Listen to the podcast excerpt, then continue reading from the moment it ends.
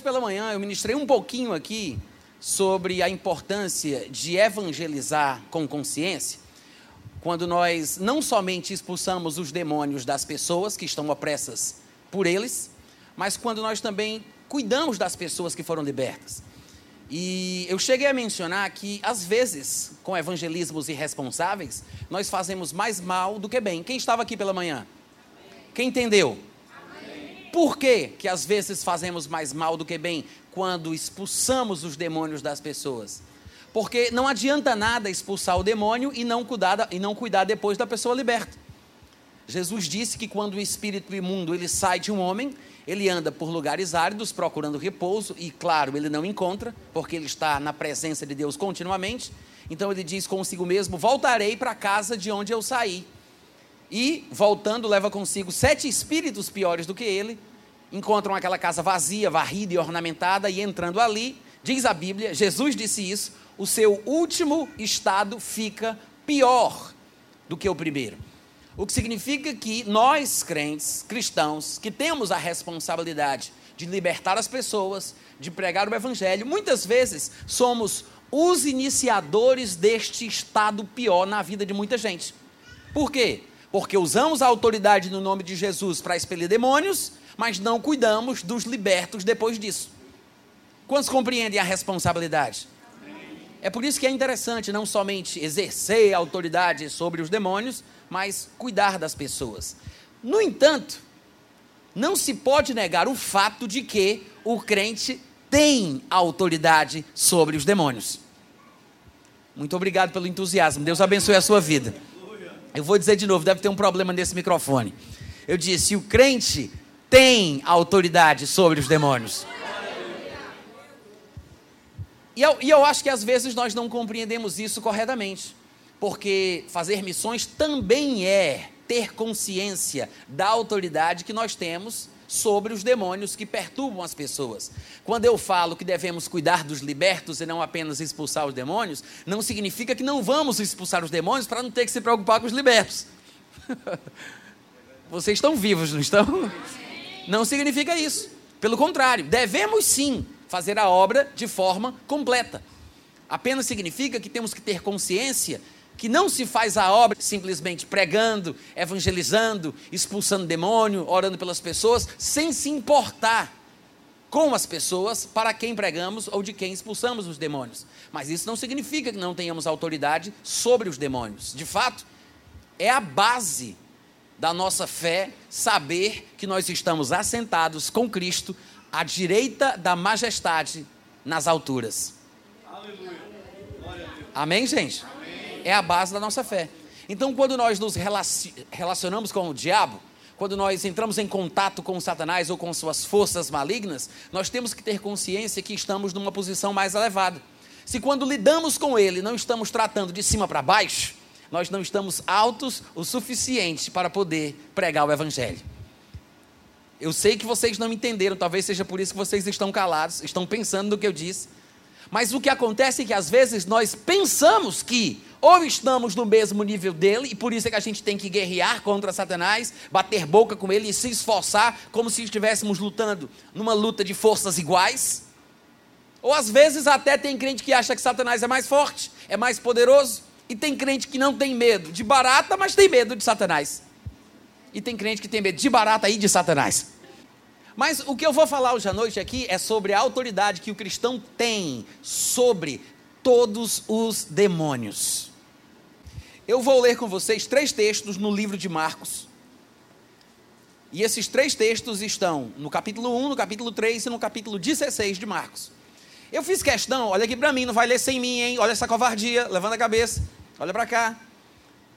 Presta atenção. Eu escolhi propositalmente as três passagens do Evangelho de Marcos, porque eu queria mostrar uma evolução na ideia que eu vou apresentar aos irmãos hoje à noite. Estamos falando sobre autoridade sobre os demônios.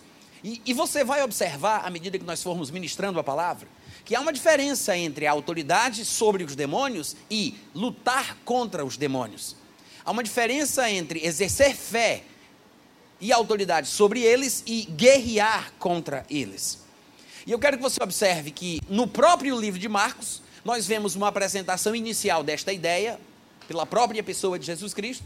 Depois, Jesus Cristo ele há de passar a mesma autoridade e consciência para os seus seguidores mais próximos. Mas antes de Jesus Cristo subir ao céu, ele determina que todo aquele que crer também vai exercer a mesma autoridade. Amém?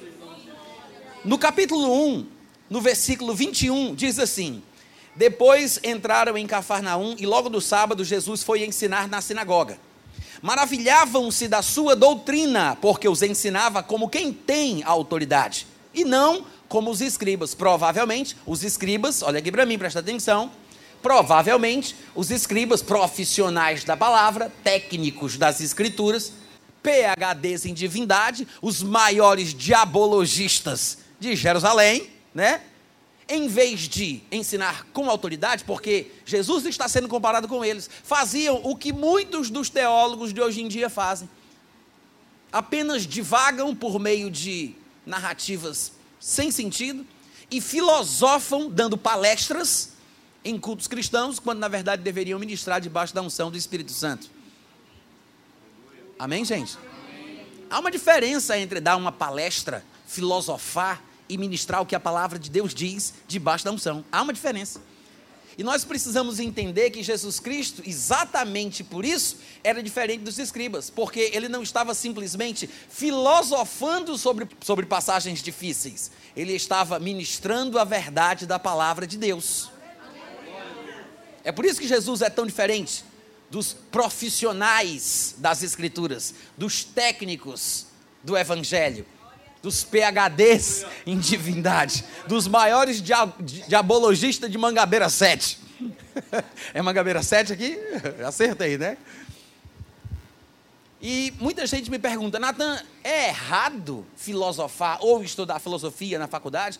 Eu não considero errado, porque existe a boa filosofia. Afinal de contas, a própria palavra em si significa ser amigo do conhecimento, amigo da sabedoria filosofia, amigo do conhecimento e da sabedoria. Mas existe uma filosofia barata, fraca, inútil, que não leva a nada. E, infelizmente, muitos teólogos e pregadores cristãos trocaram a verdadeira palavra de Deus por filosofia. E muitas pregações não passam de especulação, nada mais, especulação. Isso não vai mudar em nada a igreja de Cristo. Talvez mude, mas para pior, não para melhor. Vocês estão me entendendo? Filosofar desse jeito, especular desta forma, é a mesma coisa de um cego com os olhos vendados dentro de um quarto escuro, procurando um gato preto que não está lá.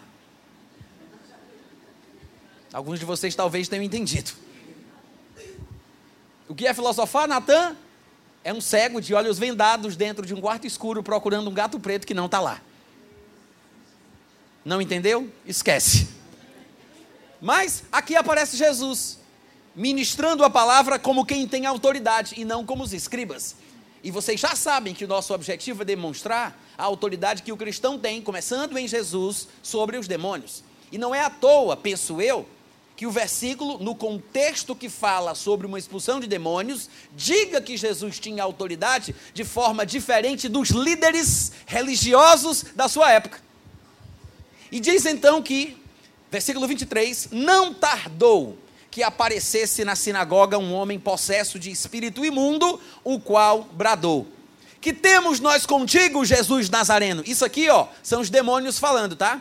O que temos nós contigo, Jesus Nazareno? Vieste para perder-nos? Bem sei quem és, o Santo de Deus. Mas Jesus o repreendeu, dizendo: Cala-te e sai desse homem. Primeira coisa interessante que nós observamos no comportamento de Jesus Cristo. A capacidade de entender que não era simplesmente um surto psicótico, que não era simplesmente uma perturbação mental naquela pessoa, que aquele homem não era normal ou que era desequilibrado emocionalmente. Jesus Cristo não se dirige à pessoa que tenta atrapalhar o seu culto, ele fala diretamente com Satanás. Primeira coisa interessante é Jesus entender que existe, e é ridículo eu ter que falar isso, porque nós, como, como cristãos, deveríamos ter consciência de que existe um mundo espiritual por trás desse. Amém, gente? Amém. Nem todo comportamento é perfeitamente normal. Há influências positivas e negativas. Existem anjos do bem e existem anjos do mal. Jesus falava em suas pregações sobre Satanás e os seus anjos. Quando ele mencionou, por exemplo, o lago, o lago de fogo, que estava preparado para Satanás e os seus anjos. Existem forças do mal atuando neste mundo.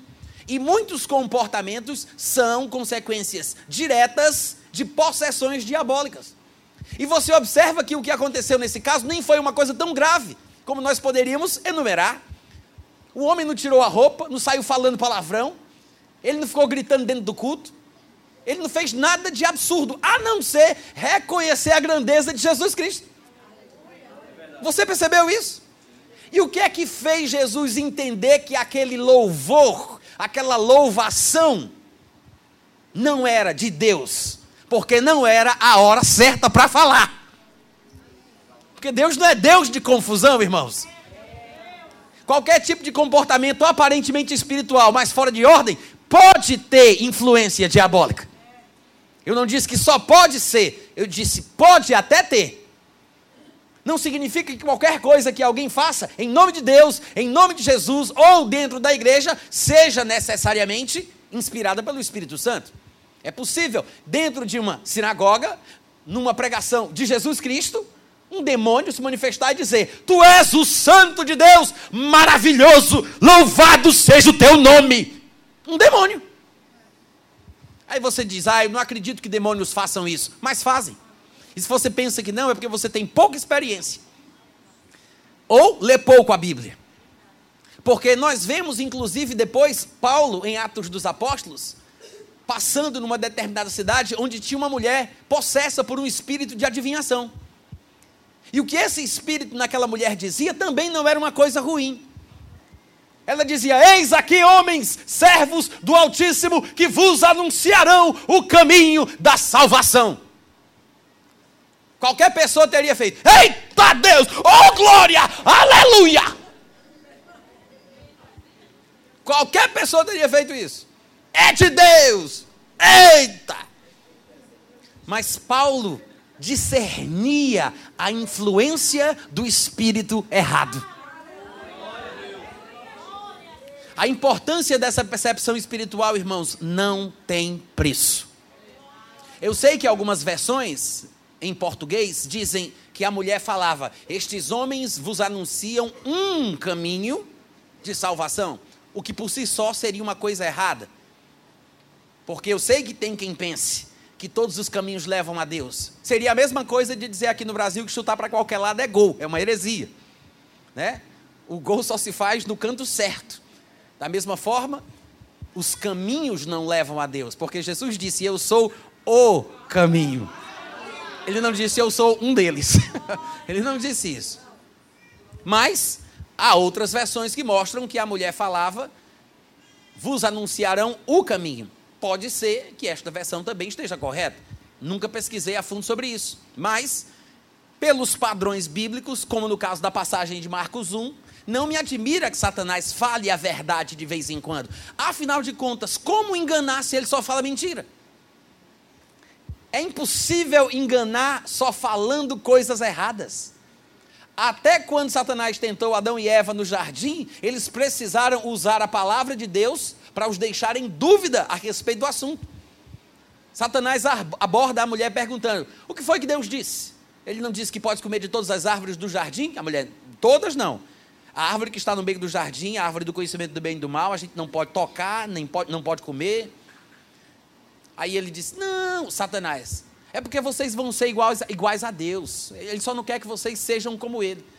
Satanás torce as escrituras. Mas o que é interessante é que depois que Satanás convence Eva a fazer o que não deveria, e ela convence Adão a fazer o que não deveria, que os dois pecam, Deus diz: eles se tornaram como um de nós. Ou seja, Satanás não estava mentindo, pelo menos não completamente. Amém, irmãos? É por isso que tem gente que não entende a tentação de Jesus, que está registrada em Marcos 4, Lucas 4, quando a Bíblia diz que Satanás chegou a Jesus, mostrou os reinos do mundo e disse: Toda a autoridade destes reinos me foi entregue e eu dou a quem eu quiser. Muita gente diz: É mentira, porque Satanás é o pai da mentira, isso é mentiroso, esse desgraçado, esse capiroto, coisa ruim. Ele só sabe mentir, isso é mentira, ele não tem nada, esse desgraçado. Gente, Se não fosse verdade, não seria uma tentação. Se não é uma tentação, por que, que a Bíblia diz que é? Virou uma fraude. Eu estou pregando muito bem hoje à noite. Cadê os amigos? Aleluia. Jesus foi tentado. Então quer dizer que foi verdade. Satanás não fala só mentira. O melhor mentiroso é aquele que sabe mentir, convencendo que está dizendo a verdade. Esse é o melhor mentiroso. É aquele que coloca um pouco de verdade em toda mentira, ou um pouco de mentira em toda verdade. E é assim que Satanás faz. E é por isso que é importante o crente ter consciência da autoridade que ele tem sobre todo e qualquer poder do inimigo. Amém, irmãos? eu disse, essa é a primeira coisa interessante que a gente vê em Jesus, que pode servir de lição para nós. É a sensibilidade de Jesus Cristo para identificar uma mentira, para identificar uma influência diabólica, mesmo com palavras bonitas, mesmo em meio a um contexto aparentemente inocente. E alguém poderia me perguntar, mas Natan, qual era o problema daquela mulher que era possessa de um espírito de adivinhação que ficava dizendo que Paulo e Silas estavam pregando o caminho da salvação. Bom, por mais que Satanás possa falar a verdade de vez em quando, ninguém aqui está interessado em ficar nos cultos onde ele prega. Amém? Jesus ouviu aquele homem falando, que na verdade era um demônio, e a gente vai ver isso daqui para mais tarde, se Deus quiser e eu conseguir também. Mas daqui para mais tarde a gente vai ver que, noutra ocasião, Jesus identifica uma influência diabólica na vida de Pedro, um dos seus discípulos. A primeira coisa interessante é observar a percepção espiritual de Jesus Cristo. A segunda coisa que eu quero chamar a atenção de vocês, a gente já leu, mas eu vou repetir, é o que a Bíblia diz no versículo 25, que Jesus repreendeu, repreendeu o demônio. Como? Ele disse: cala-te e sai dele. Jesus, o homem diz, o, o demônio, vamos colocar assim, o demônio diz: bem sei quem és, o santo de Deus. Aí Jesus fala: cala-te e sai. Simples e objetivo. Veja que Jesus não disse qual é o teu nome. Não nessa ocasião, porque não havia necessidade. Ele diz: Qual é o teu nome? De onde tu vem? Para onde tu vai? O que é que tu queres? O que estás fazendo aqui? Vem aqui, senta na cadeira, quero te entrevistar no microfone. Jesus não fez isso. Ele foi simples e objetivo. Ele disse: cala e sai. Vamos treinar, vamos repetir. Diz aí comigo. Um pouco mais alto, por favor. Como é que é? Só isso. Cala e sai. Treine bem muito, porque um dia você vai precisar. Cala! Eita glória! Cala e sai!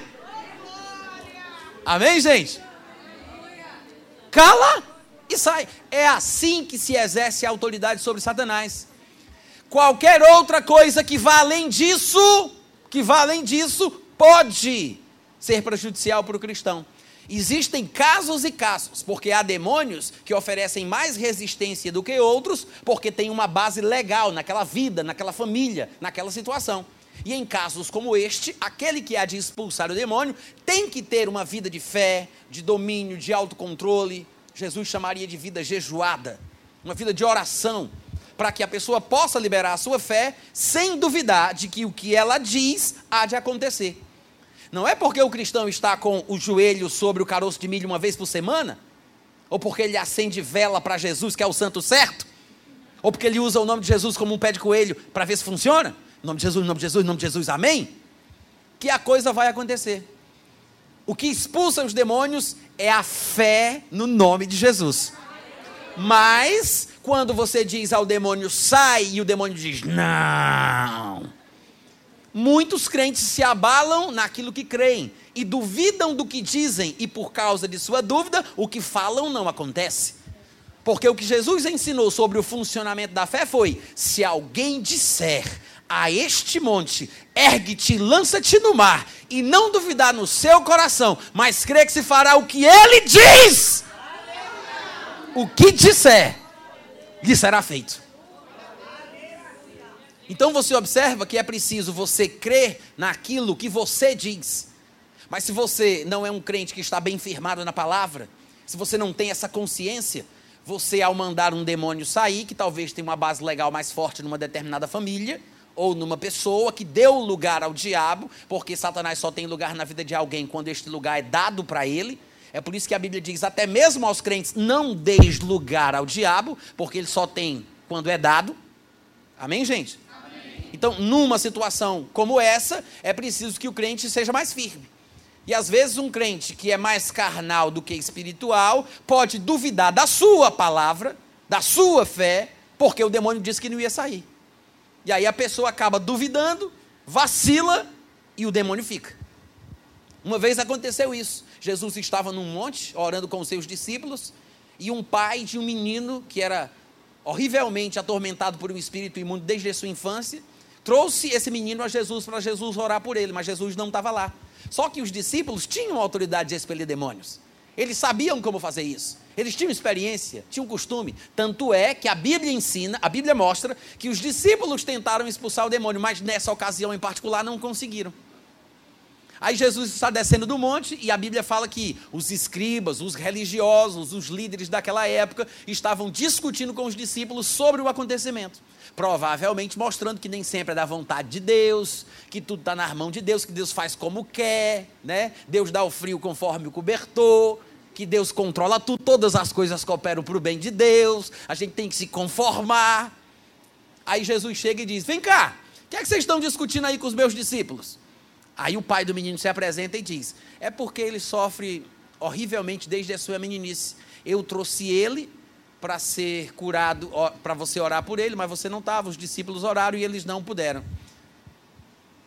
Aí Jesus diz: Ô oh, geração incrédula, até quando vos sofrerei? Tragam o menino. Quando o menino ficou na frente de Jesus, o demônio se manifestou. Ora, o menino na frente de Jesus fez o demônio se manifestar, mostra que há uma ligação íntima entre o demônio e o menino. Porque o menino, na presença de Jesus, trouxe à tona a manifestação do demônio. E o demônio se manifestou, e Jesus, quando viu aquilo, percebeu que aquilo não devia ser uma coisa muito recente. E ele pergunta: há quanto tempo isso acontece? Por causa da intimidade entre o demônio e aquela criança. Há quanto tempo isso acontece? Aí você, ah, o pai disse, desde a sua meninice, que foi aí que a gente ficou sabendo, que era uma coisa de longa data. Então Jesus expulsa o demônio. Aliás, o pai diz: Se tu podes fazer alguma coisa, ajuda-me. E Jesus responde: Se tu podes crer, tudo é possível àquele que crê. Ele expulsa o demônio. Depois, quando chega em casa, os discípulos vão perguntar: Senhor, agora tem uma coisa aí que a gente não entendeu. Por que não podemos expulsá-lo? Ou seja, para os discípulos seria normal expulsar demônios. Tanto é que eles ficaram impressionados. Por que, que dessa vez não deu certo? Por que não funcionou? Não, a gente não está entendendo o que foi que aconteceu. Aí Jesus disse: por causa da pequenez da vossa fé. Essa é a resposta. O pessoal só lembra da parte do jejum e da oração, mas a resposta é essa. Jesus diz: por causa da pequenez da vossa fé. Porque se tivesseis fé como um grão de mostarda, diríeis a este monte: passa daqui para acolá, e ele passará. Mas esta casta não se expele senão por meio de jejum e oração. Então muita gente pensa que para expulsar certos demônios, aqueles os mais os demonião, tem gente que pensa que é preciso se preparar, ou seja, eu preciso passar uma semana em jejum, uma semana em oração para que eu possa expulsar um demonião poderoso. Porque Jesus disse que tem castas que só se expelem por oração e jejum. Mas basta a gente olhar para Jesus Cristo, gente porque Jesus conseguiu expulsar. Então, se ele expulsou, o que foi que ele fez para conseguir? Porque no contexto a gente observa, em primeiro lugar, que Jesus nem sabia o que estava acontecendo lá embaixo. Porque a Bíblia fala claramente em Mateus 17 que quando ele desce do monte que nós chamamos de Monte da Transfiguração, ele vê uma discussão dos escribas, dos religiosos com seus discípulos, e ele pergunta: o que é que está acontecendo? O que é que vocês estão discutindo com ele? Com eles? Ou seja, Jesus não sabia do que se tratava, do que estava acontecendo. Aí explicam para Jesus. Aí Jesus diz: traz o menino. Quando o menino chega, ele se, fica endemoniado. Aí Jesus pergunta: há quanto tempo isso acontece? Ou seja, era tudo novo para Jesus. Ele não estava informado, ele não estava se preparando para fazer a obra, porque ele estava pronto. Então veja, ele não estava dizendo, como nós interpretamos, que para expulsar certos demônios temos que nos preparar antes através de jejum e oração. Não era isso que ele estava falando, porque ele mesmo não estava nem sabendo. Quantos entenderam o que eu falei? Mas o que Jesus quis dizer com isso? Que só pela fé o demônio sai, mas às vezes, por causa do nosso estilo de vida, onde oramos pouco, onde não controlamos os impulsos da nossa carne através do jejum ou de uma vida jejuada, nós acabamos vacilando em nossa fé, porque nós dizemos, mas quando o demônio resiste, a gente duvida do que a gente falou. E a explicação para o funcionamento da fé está em Marcos capítulo 11, versículo 23. Se alguém disser a este monte: ergue-te, lança-te no mar e não duvidar no coração, mas crê que se fará o que a pessoa diz. Ou seja, quando o demônio, ao resistir, diz que não vai sair, nós duvidamos que ele vai obedecer o que a gente mandou. Duvidamos do que dissemos. E veja que o texto não fala sobre duvidar do que Deus diz. Marcos 11, 23 fala claramente: não duvidar daquilo que você diz. Então, quando você for expulsar um demônio, é bom que você creia naquilo que você fala, porque você tem autoridade. Então nós temos autoridade para expulsar demônios, mas precisamos ter certeza daquilo que queremos. Duvidar do que você diz é deixar à mercê das forças espirituais do mal o que há de acontecer com aquela pessoa. O demônio pode ser que não saia, porque você mesmo não sabe a autoridade que tem. Você mesmo duvida daquilo que você diz. Claro que, como cristãos, nós precisamos crescer no conhecimento da palavra, no conhecimento sobre estas coisas. E é por isso que eu acho tão importante aproveitar essa oportunidade e falar sobre isso. Diga, eu tenho autoridade. Eu tenho autoridade. Diga, eu tenho autoridade. Ô oh, glória! Aí o que foi que Jesus fez para expulsar aquele demônio? Cala e sai. Zé Finim. Acabou essa história. Cala. Sai. Sai. Cala e sai. Só. Agora o que é interessante é que no versículo 26 a Bíblia diz que então o espírito imundo agitando-o violentamente e bradando em alta voz, saiu dele. é interessante porque ele não só saiu, primeiro ele teve que fazer o seu show, né? É sempre assim. Ele gritou, agitou, bradou violentamente, mas saiu. Olha aqui para mim que é mais negócio, o pregador sou eu. Então não se assuste quando você estiver diante de uma situação em que você tem que exercer autoridade contra Satanás e ele fizer esse estardalhaço todo através de uma pessoa ou através de uma situação, não se preocupe, ele se agita, ele grita, ele brada, mas ele obedece. Ah! E sai. Então não se assuste com o grito. Amém? Jesus disse: cala e sai. Ele gritou, bradou, mas saiu. Diga, ele vai sair. Ele vai sair. Não tenha medo, tá? E diz no versículo 27 que todos se admiraram a ponto de perguntarem entre si: Meu Deus do céu, o que é isso? O que vem a ser isto? E a conclusão deles é: uma nova doutrina. Pelo menos é assim que aparece na minha versão, com um ponto de exclamação: uma nova doutrina. Pois com autoridade ele ordena aos espíritos imundos e eles lhe obedecem. Vocês sabem por quê? Que a Bíblia diz que era uma nova doutrina? Porque não era comum expulsar demônios assim. Não era uma coisa que as pessoas faziam comumente. De fato, se você for conferir os textos do Antigo Testamento, você vai ver que quase Satanás não é citado. Quase não se ensina sobre o diabo e sobre as suas atuações na terra. Vocês já perceberam isso? Parece que tudo é Deus, porque o povo não tinha o conhecimento que nós temos, ou pelo menos deveríamos ter. Eles não entendiam o que nós entendemos, ou pelo menos deveríamos entender, que a Bíblia é uma revelação progressiva e que as coisas vão sendo esclarecidas à medida que o tempo passa.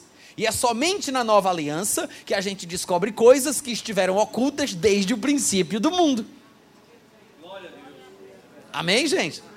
Então, quando Jesus aparece e expulsa demônios apenas com a sua palavra, apenas com uma voz de comando, apenas com uma ordem, o povo se admirou. Uau!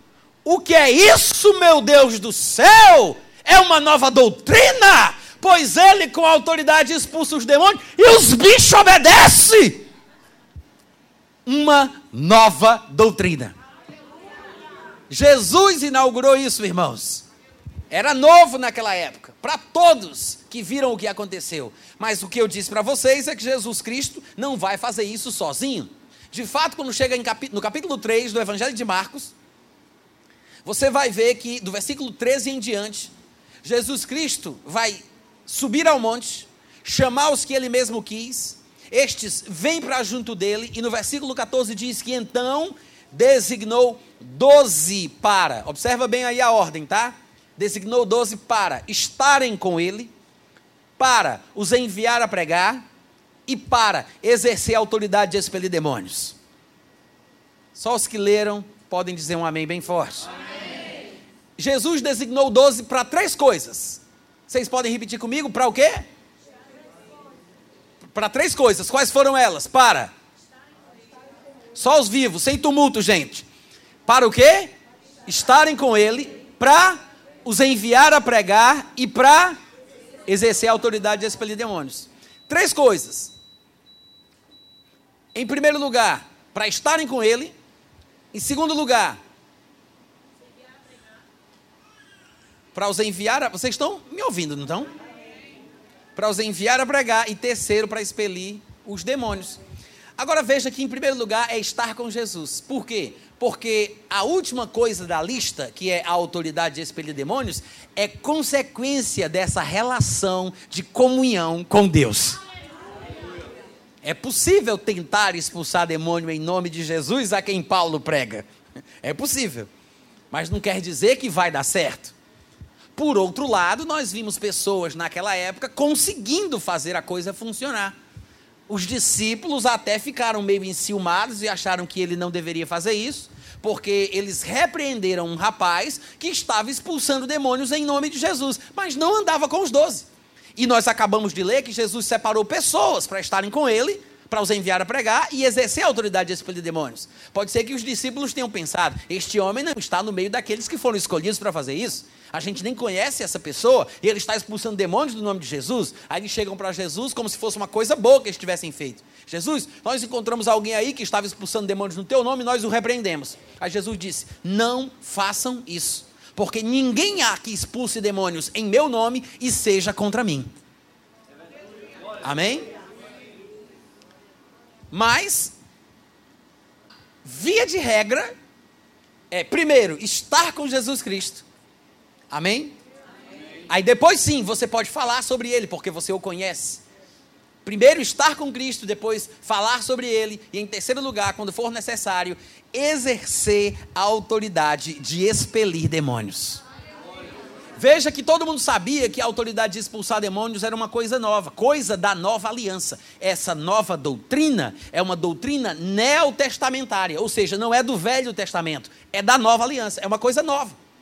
Mas não era só para Jesus, tanto é que logo depois, Jesus Cristo faz com que os seus discípulos entendam que eles também podem e devem exercer essa autoridade de expulsar demônios. Mas alguém poderia dizer: Ah, Natan, mas aí você tem que ver que eram os doze apóstolos. Eram os homens especiais, santos, que, que Deus escolheu a dedo para fazer a obra. Irmãos, isso não é verdade. Depois destes doze, nós vamos ver mais para frente, em outros lugares, que ele escolheu 70, e isso foi se multiplicando. A ponto de, antes de subir ao céu, em Marcos 16, no versículo 17, Jesus ter dito: Estes sinais vão acompanhar aqueles que creem em meu nome. A primeira coisa da lista: vão expulsar demônios. Quem crê aqui?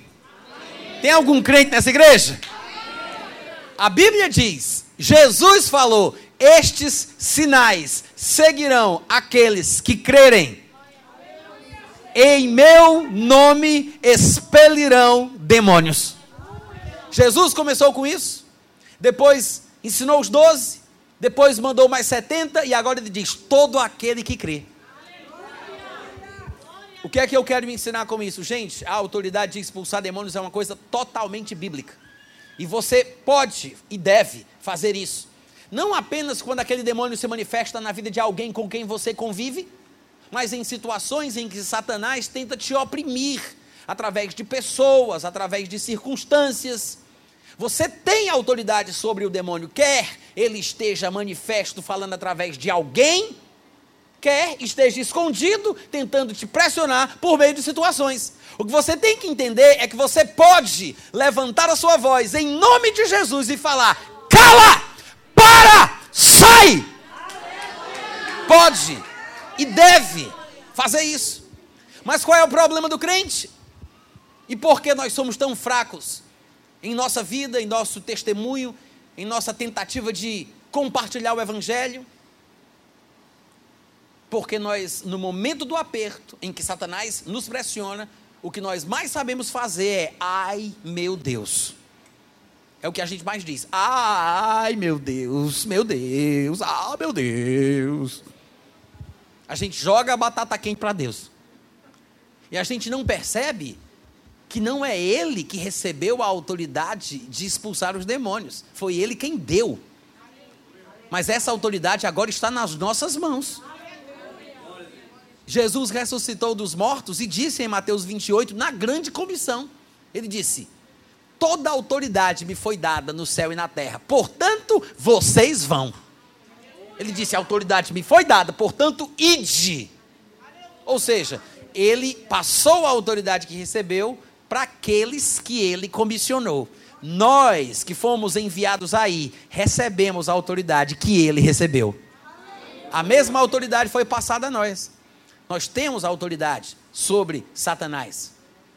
Amém, gente? Amém. Agora, a diferença é que nós temos que entender que uma coisa é ter autoridade sobre Satanás, sobre os demônios, todos os seus anjos, e outra coisa é ficar batendo cabeça querendo brigar com ele.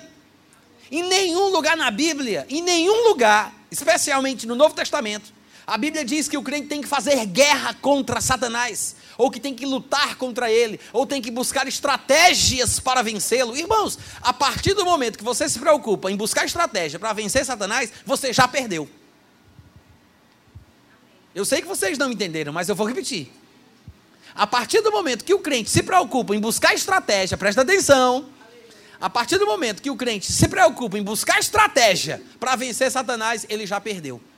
Porque se o crente pensa que tem que vencer, já é derrotado.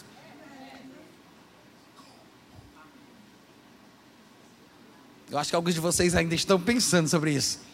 Irmãos, nós somos mais do que vencedores em Cristo Jesus. Quem é mais do que vencedor não perde tempo com aquele que é mais do que derrotado é demonstrar a sua fraqueza querer lutar com alguém que está abaixo de você. Vai se trocar com o menino? É o que se diria para uma pessoa grande brigando com um menino de 9 anos de idade. Muito crente está fazendo isso, querendo fazer guerra contra alguém que não tem que se guerrear. Porque existe sim uma guerra espiritual, mas não é porque a gente está preocupado com ele, é ele que está preocupado com a gente. Não somos nós que devemos nos acordar seis horas da manhã preocupados com o que ele vai fazer com a gente durante o dia. E eu tenho que me acordar mais cedo para ele não saber que eu me acordei, para eu poder orar para me proteger. Eu não preciso disso, gente. Eu não tenho medo dele, é ele que tem medo de mim. A Bíblia fala de uma guerra espiritual, mas porque Satanás é que é o nosso adversário. Não é porque a gente faz questão de ser adversário dele. Não é porque a gente faz questão de ir atrás do bicho de correr atrás dele, e de ficar com raiva, e de brigar com ele, e de mandar ele não sei para onde. Não, o problema não está, não está na gente. Não somos nós que estamos preocupados com isso. Nós não fomos instruídos na Bíblia em lugar nenhum a lutar, a guerrear contra Satanás. Nós somos ensinados a exercer autoridade sobre ele. É completamente diferente. Mas a guerra espiritual bíblica, porque existe, uma guerra espiritual. A guerra espiritual bíblica consiste na resistência do crente quando Satanás vier, que é o que a Bíblia chamará de dia mal, porque não é todo dia, mas tem um dia em que ele acha que a situação é oportuna e ele volta para tentar de novo, e este dia com certeza não vai ser bom, vai ser um dia mal. Mas no dia mal, o que a Bíblia diz para a gente fazer é resistir firme na fé. Olha só, resistir. Não é buscar estratégia para vencer, é resistir, porque é ele que inventa de nos atacar, é ele que tem que armar artimanhas contra nós, é ele que tem que buscar um meio para tentar nos derrubar quando ele vier neste dia, mesmo que seja mal, a Bíblia diz: se eu resistir, ele fugirá de vós. Sujeitai-vos a Deus, diz a Bíblia em Tiago 4,7. Sujeitai-vos a Deus, resisti ao diabo e ele foge. Ele foge. E veja que a Bíblia não diz para você fazer muito, diz apenas que você tem que resistir. Uh, glória! Satanás não pode simplesmente tragar qualquer um que ele quiser. A Bíblia é muito clara nisso. Em 1 Pedro 5,8 está escrito que Satanás anda ao redor do crente, ou derredor, porque são palavras sinônimas, mas a Bíblia fala que Satanás está ao nosso redor como um leão que ruge procurando alguém a quem possa tragar. O que significa que ele não pode tragar quem ele quer, ele tem que procurar alguém que ele pode. Porque ele não pode simplesmente dizer, vocês cinco ali do canto, para o final ali, para a parede, que no final do culto eu converso com vocês. Vocês para cá, vocês para ali, vem, tem um negocinho para tratar contigo. Ele não pode simplesmente pegar a quem ele quer. Ele tem que pegar a quem ele pode. Diga, comigo ele não pode. Amém? Então ele procura. Não quer dizer que ele ache. Mas ele procura. Compete a cada um de nós fazermos a nossa parte, não dando lugar ao diabo, que ele não merece, não tem por que dar lugar para ele. E se você não der lugar, ele não tem. E se ele não tem lugar, ele não tem base legal na tua vida para te perturbar. E você pode fazer o que Jesus Cristo te ensinou, porque ele te deu autoridade para expelir demônios. Então, em nome de Jesus, você pode resistir às ofensivas de Satanás e pode ordenar: cala e sai. Isso não é guerra, isso é autoridade. Agora, antes de eu mencionar um pouco do que a Bíblia ensina sobre a guerra, que eu acho importante a gente compreender o lado da guerra espiritual bíblica. Eu preciso dizer que em tudo na vida a gente tem a mania de ou ir para um extremo ou ir para o outro. Já perceberam isso? Só os que estão me ouvindo aqui hoje à noite, vocês já perceberam isso? Nós temos a mania, ou a gente vai para um lado ou a gente vai para o outro. O desequilíbrio. Ou é muito quente ou é muito frio. A gente não fica no equilíbrio. E a nossa sensação em relação a certas doutrinas dependem da posição que nós tomamos. Eu vou dar um exemplo. O quente e o frio são exemplos de dois extremos. Nós temos o natural, a temperatura normal, e temos a temperatura aquecida, mais alta, e a temperatura mais baixa. O quente, o normal e o frio, certo? Imagina você pegar um, três baldes, em cada balde você colocar uma água natural no meio, representando o equilíbrio. Você coloca uma água com gelo na ponta esquerda, na direita de vocês, aqui. E você coloca um balde com água quente. Acabou de, de ser fervida e está quente ainda. Mas dá para colocar a mão, dá para tocar. Aí você coloca a mão direita dentro da água quente e você coloca a mão esquerda dentro da água gelada. Passa um tempo. Depois que você tirar as duas mãos e colocar as duas mãos na água natural, você sabe o que vai acontecer? A sensação, isso é científico, tá? Você pode até fazer em casa com responsabilidade. Os mais novos das crianças não façam sem o auxílio dos pais. Mas, se você fizer isso, quando você colocar as mãos dentro da água normal, natural, você vai sentir a água natural com a mão que estava na água quente, você vai sentir ela fria. A mão que estava na água gelada, dentro da água natural, você vai sentir ela quente. A água tem a mesma temperatura, mas cada mão sente essa água de uma forma diferente, por causa do ponto de referência na qual se encontrava antes. Os nossos pensamentos extremistas, ou para um lado ou para o outro, nos fazem interpretar uma pregação equilibrada de forma distorcida. Para alguns, uma pregação equilibrada vai ser muito fria, desprezando os poderes de Satanás. Para outros, que estão no outro extremo, vão achar que é exagero também. Esse negócio de ficar falando de demônio dentro da igreja, para que isso? Ou seja, extremos que sentem uma pregação equilibrada de uma forma diferente, porque o equilíbrio da Bíblia é desconhecido por tais pessoas. Irmãos, a vida cristã não é 8 nem 80, é uma vida equilibrada no meio da estrada. Nunca se esqueça disso. O melhor cristianismo é vivido quando é vivido em equilíbrio. Nós temos algumas passagens nas Escrituras que nos fazem entender isso. Jesus disse: devemos ser mansos como pombas, mas prudentes como serpentes. Ou seja, equilíbrio. Manso como pomba, mas deve balançar o chocalho de vez em quando. Eu sei que ninguém entendeu, mas tudo bem, deixa para lá. Manso como pomba, mas prudente como serpente. Ele disse, Paulo, meninos na malícia, mas adultos no entendimento. Equilíbrio.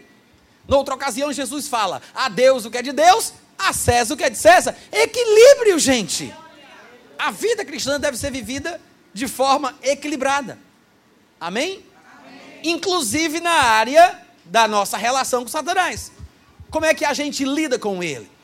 Como vou fazer, como crente, para lidar com as obras de Satanás? Então, eu preciso ter equilíbrio, inclusive, nesta área, que é uma doutrina nova, do Novo Testamento, da nova aliança. Nós não ignoramos Satanás, porque afinal de contas ele não nos ignora. Em 2 Coríntios, capítulo 2, versículo 11, está escrito que para que Satanás não alcance vantagem sobre nós, devemos fazer certas coisas. Afinal de contas, nós não lhe ignoramos os desígnios ou ardis, como dizem outras versões. Olha só, para que Satanás não alcance vantagem sobre nós, pois não lhe ignoramos os seus desígnios, ardis, maquinações e planos. Não devemos ser ignorantes a respeito de Satanás, suas forças, seu conhecimento, suas habilidades, seus desígnios, seus planos. Não devemos ser ignorantes.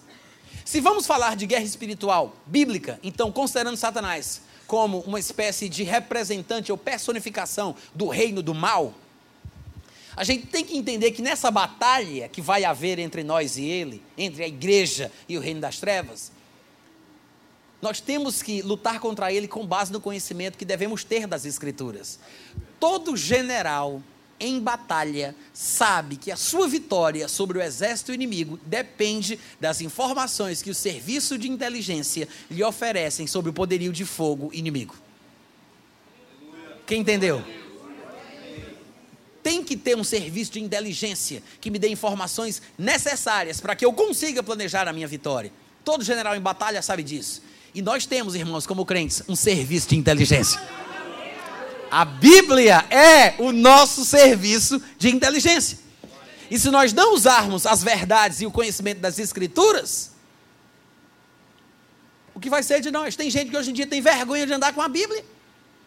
Tem gente que vem para a igreja sem Bíblia porque já está no celular. Eu tenho Bíblia no tablet, no celular e no papel. E eu faço isso de propósito. E eu não quero envergonhar ninguém, ninguém já envergonhando. Mas nós não devíamos ter vergonha de andar com a Bíblia. Pelo contrário, nós deveríamos amá-la e ter prazer de levar a palavra de Deus em nossas mãos. E é quanto mais e quanto mais a gente se afasta da palavra, mais a gente se afasta do melhor de Deus para nós. Porque o segredo da felicidade da vida se encontra exatamente nessa Bíblia que a gente tanto despreza. É por isso que a gente tem que recorrer ao que é informado na Bíblia a respeito de Satanás. E eu disse hoje pela manhã, e eu quero repetir: Satanás, ele não é um ignorante como nós às vezes gostaríamos que ele fosse. Ele não é um ignorante. Ele sabe de certas coisas. Ele não é idiota, um tolo, um besta qualquer. Nós lembramos de passagens na Bíblia Inclusive, acabamos de ler um em Marcos capítulo 1, onde um demônio disse: Bem sei quem és, falando de Jesus, tu és o Santo de Deus. Enquanto a nação de Israel inteira não sabia, o desprezou e até levou ele a ser crucificado, alguns dos discípulos deixaram de andar com ele, porque não aceitavam as coisas que ele dizia, quando ele disse: Coma minha carne e beba o meu sangue. Deixaram de andar com Jesus, e aqui vem um demônio e diz: Eu sei quem tu és, tu és o Santo de Deus. Ou seja, Satanás sabia de coisas que até os discípulos ainda tinham dúvida. Além disso, noutra ocasião, lá em Mateus 8, 29, a Bíblia diz que demônios gritaram a Jesus: O que temos nós contigo, ó Filho de Deus? Vieste aqui para atormentar-nos antes de tempo? Ou seja, eles sabiam que tinham um, um tormento planejado para eles, eles sabiam que tinham tempo para esse tormento se realizar, e eles sabiam que aquele tempo não era aquele, que o tempo deste tormento não era aquele. Então eles disseram: Viestes atormentar-nos antes do tempo? Olha como Satanás parece ser mais sabido do que a gente imagina. Quantos estão entendendo o que eu estou falando? Amém. Noutra ocasião, alguns exorcistas ambulantes tentavam expulsar Jesus a quem Paulo pregava, e os demônios tiveram que dizer: Conheço a Jesus e sei quem é Paulo, mas vós quem sois? Ou seja, o conhecimento dos demônios a respeito de coisas espirituais, às vezes, excede o conhecimento de muito crente que não lê a Bíblia. Isso é uma vergonha para a gente, tá? Como é que eu vou lidar com um demônio que conhece mais a Bíblia do que eu? Como é que eu vou conseguir expulsar um pensamento diabólico se eu acho que é de Deus e digo amém, eu recebo, por uma coisa que Satanás diz? Como eu posso resistir ao diabo se não tenho conhecimento suficiente da Bíblia que ele usa para me enganar? Porque até com Jesus, o Filho de Deus, nos momentos das tentações, o que Satanás fez foi citar a palavra. Basta um crente besta que não lê a Bíblia numa situação dessa para ser engabelado. Porque Satanás, ele não é idiota, ele não cita as escrituras de forma tão ridícula a ponto da pessoa não saber se aquilo está certo ou está errado. Ele, ele joga a coisa de uma forma que gera uma confusão, que dá dúvida. É por isso que somos tão vulneráveis. Porque o que é mais importante para a gente, a gente não valoriza, que é justamente a nossa base a base da nossa vida, a base da felicidade, a base do nosso futuro, a base do nosso destino é a palavra. A Bíblia diz: lâmpada para os meus pés é a tua palavra, e é luz para os meus caminhos. Sem a palavra nós estamos perdidos, gente. Perdidos. Em todos os sentidos. Não importa se você se arrepiou no culto de domingo à noite, se você chorou, se você babou, se você rolou, se você se sentiu bem. Não importa. Sensação dá e passa. Emoção vem e vai. Tem gente que se arrepia quando está dentro da igreja, mas tem gente que se arrepia lá dentro do cemitério. Sensação não serve de reverência. Nos arrepiamos, nos emocionamos por diversos motivos, mas não é por causa do que a gente sente que a gente deve dizer: Eita, que Deus está aqui que eu senti hoje. Eu senti. Não é pela sensação, tem que ser pela fé. E a fé se baseia na palavra. Agora, crentes que não são instruídos desta forma, se sentem fracos porque não sentem Deus. Pia mesmo. Porque não sente Deus. Ah, eu estou me sentindo tão fraco. Nessa semana eu não estou sentindo Deus. Eu orei, mas não chorei, não senti. Crentes que se baseiam no que sente. Esses crentes são fracos, vulneráveis, presas fáceis para Satanás. É por isso, irmãos, que nós temos que conhecer o que a palavra de Deus diz. Amém, gente? Amém. Se eu conheço a palavra, se eu realmente amo a palavra, conheço a palavra, vai ser fácil resistir ao diabo, porque eu sei o que é dele e o que não é. Eu não posso evitar que um pensamento ruim venha. Eu não posso evitar que uma coisa ruim venha até mim. Uma coisa que Satanás possa trazer. Ninguém pode, nem Jesus podia. Você não pode evitar que os passarinhos sobrevoem a sua cabeça. Pode evitar? Não pode. Você pode evitar que eles façam um ninho nos seus cabelos. Você não pode evitar que um inimigo vá na porta da sua casa. Você não pode evitar. Mas você pode evitar que ele entre e sente no sofá da sua sala. Você talvez não vá conseguir evitar que Satanás venha contra você com ideias, pensamentos, circunstâncias, mas você pode evitar que ele prevaleça. Satanás vir não é prova de que você está mal espiritualmente. Não tem nada a ver. Uma coisa não tem nada a ver com a outra. Mas nós podemos resistir em nome de Jesus. Efésios capítulo 6. No versículo 10, está escrito assim: Olha só. Quanto ao mais, sede fortalecidos no Senhor e na força do seu poder, na força do poder dele. Revestivos de toda a armadura de Deus, para poderdes ficar firmes contra as ciladas de quem? Quem é que faz as ciladas? Quem é que planeja as coisas? As artimanhas são de quem? Então não queira imitá-lo. Deixa que ele cuide das coisas dele e você cuide das suas. Para com esse negócio de querer armar cilada para o diabo, que é ele que tem que fazer esse papel para armar cilada para você. Você não tem que buscar estratégia para surpreender Satanás e derrotar o inimigo. É ele que está com medo de você, é ele que procura armar ciladas e você faz o quê? A Bíblia diz: você fica firme. Você fica firme contra as ciladas dele. É ele que se preocupa comigo. É ele que fica fazendo planos. É ele que tem que buscar estratégia. É ele que tem que armar cilada. É ele que está preocupado comigo, eu não estou preocupado com ele. Ele sabe o estrago que eu posso fazer nesse mundo onde ele é Deus. Eu não estou nem aí para ele. Eu estou assentado à direita da majestade nas alturas em Cristo Jesus. Agora, quando ele vier, porque ele vem, quando ele vier, o que a Bíblia diz é o seguinte: esteja pronto para ficar firme. Ficar firme contra as ciladas do diabo. Porque a nossa luta, e essa é a nossa luta, ficar firme, tá? Essa é a verdadeira guerra espiritual, ficar firme contra as ciladas dele, porque a nossa luta não é contra seres humanos, carne e sangue, e sim contra os principados e potestades, contra os dominadores deste mundo tenebroso, contra as forças espirituais do mal nas regiões celestes. Portanto, tomai toda a armadura de Deus para que possais resistir. Para que possais o que, gente? Resistir. Para que possais o quê? Resistir. Veja que ele não disse invadir, ele disse resistir. Você sabe que a posição de resistência é justamente a posição daquele que é atacado? Quem resiste é aquele que é atacado, não é aquele que ataca.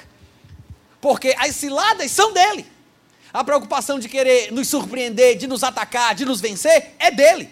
Eu não estou preocupado tentando vencer Satanás. Se eu tento vencê-lo, eu já perdi. Eu tenho que saber que eu sou mais do que isso. Eu sou mais do que vencedor em Cristo Jesus.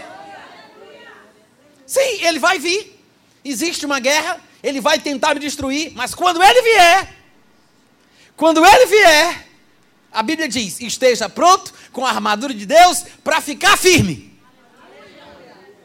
Tomai a armadura para que possais resistir no dia mal, porque não é todo dia. Não é todo dia. A expressão o dia mal fala de um dia em que Satanás tenta atacar alguém, vencer alguém, destruir alguém. Eu sei que cada dia tem o seu mal, mas não é a mesma coisa do que nós estamos lendo aqui. Não confunda, basta a cada dia o seu mal com o dia mal. Quando Jesus falava sobre basta a cada dia o seu mal, ele falava sobre as preocupações da vida, coisas normais da nossa vida humana aqui na terra.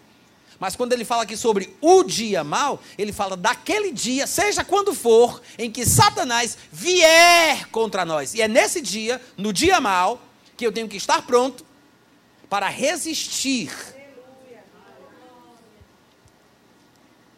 E ainda no versículo 13 ele diz: E depois de terdes vencido tudo, permanecer inabaláveis. Olha aí o segredo do negócio. Sabe por que, que muitos crentes estão sendo derrotados? Nesse combate contra Satanás, porque estão tentando ser inabaláveis. Estão tentando alcançar uma posição de vitória inabalável. E é por isso que perderam a benção. Enquanto eles se esforçam tentando alcançar uma posição de vitória inabalável, eles não percebem que o crente é inabalável antes, durante e depois do ataque de Satanás. É por isso que ele diz: quando ele vier no dia mal, eu fico firme, eu vou resistir para poder vencer. Aí ele diz: depois de ter desvencido a tentação, a opressão, depois de ter desvencido, você vai permanecer, continuar do jeito que estava, inabalável.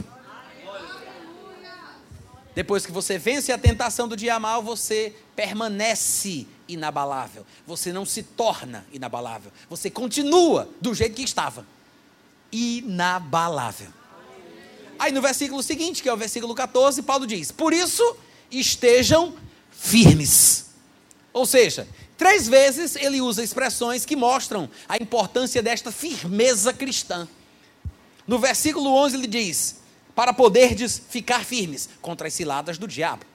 No versículo 13 ele diz: Para que possais resistir no dia mau. E no versículo 14 ele fala: Estai, pois, firmes. Três vezes ele diz três coisas que dão a mesma ideia: que o crente, para experimentar de forma prática a vitória cristã que Jesus conquistou para nós, deve saber a sua posição em Cristo e ficar nessa posição firme e não se deixar mover dela quando Satanás vier. E eu acredito, irmão, sinceramente, que só assim nós poderemos fazer a obra de Deus como convém, conscientes da nossa autoridade e da nossa posição em Cristo Jesus. Amém? Você foi abençoado hoje à noite?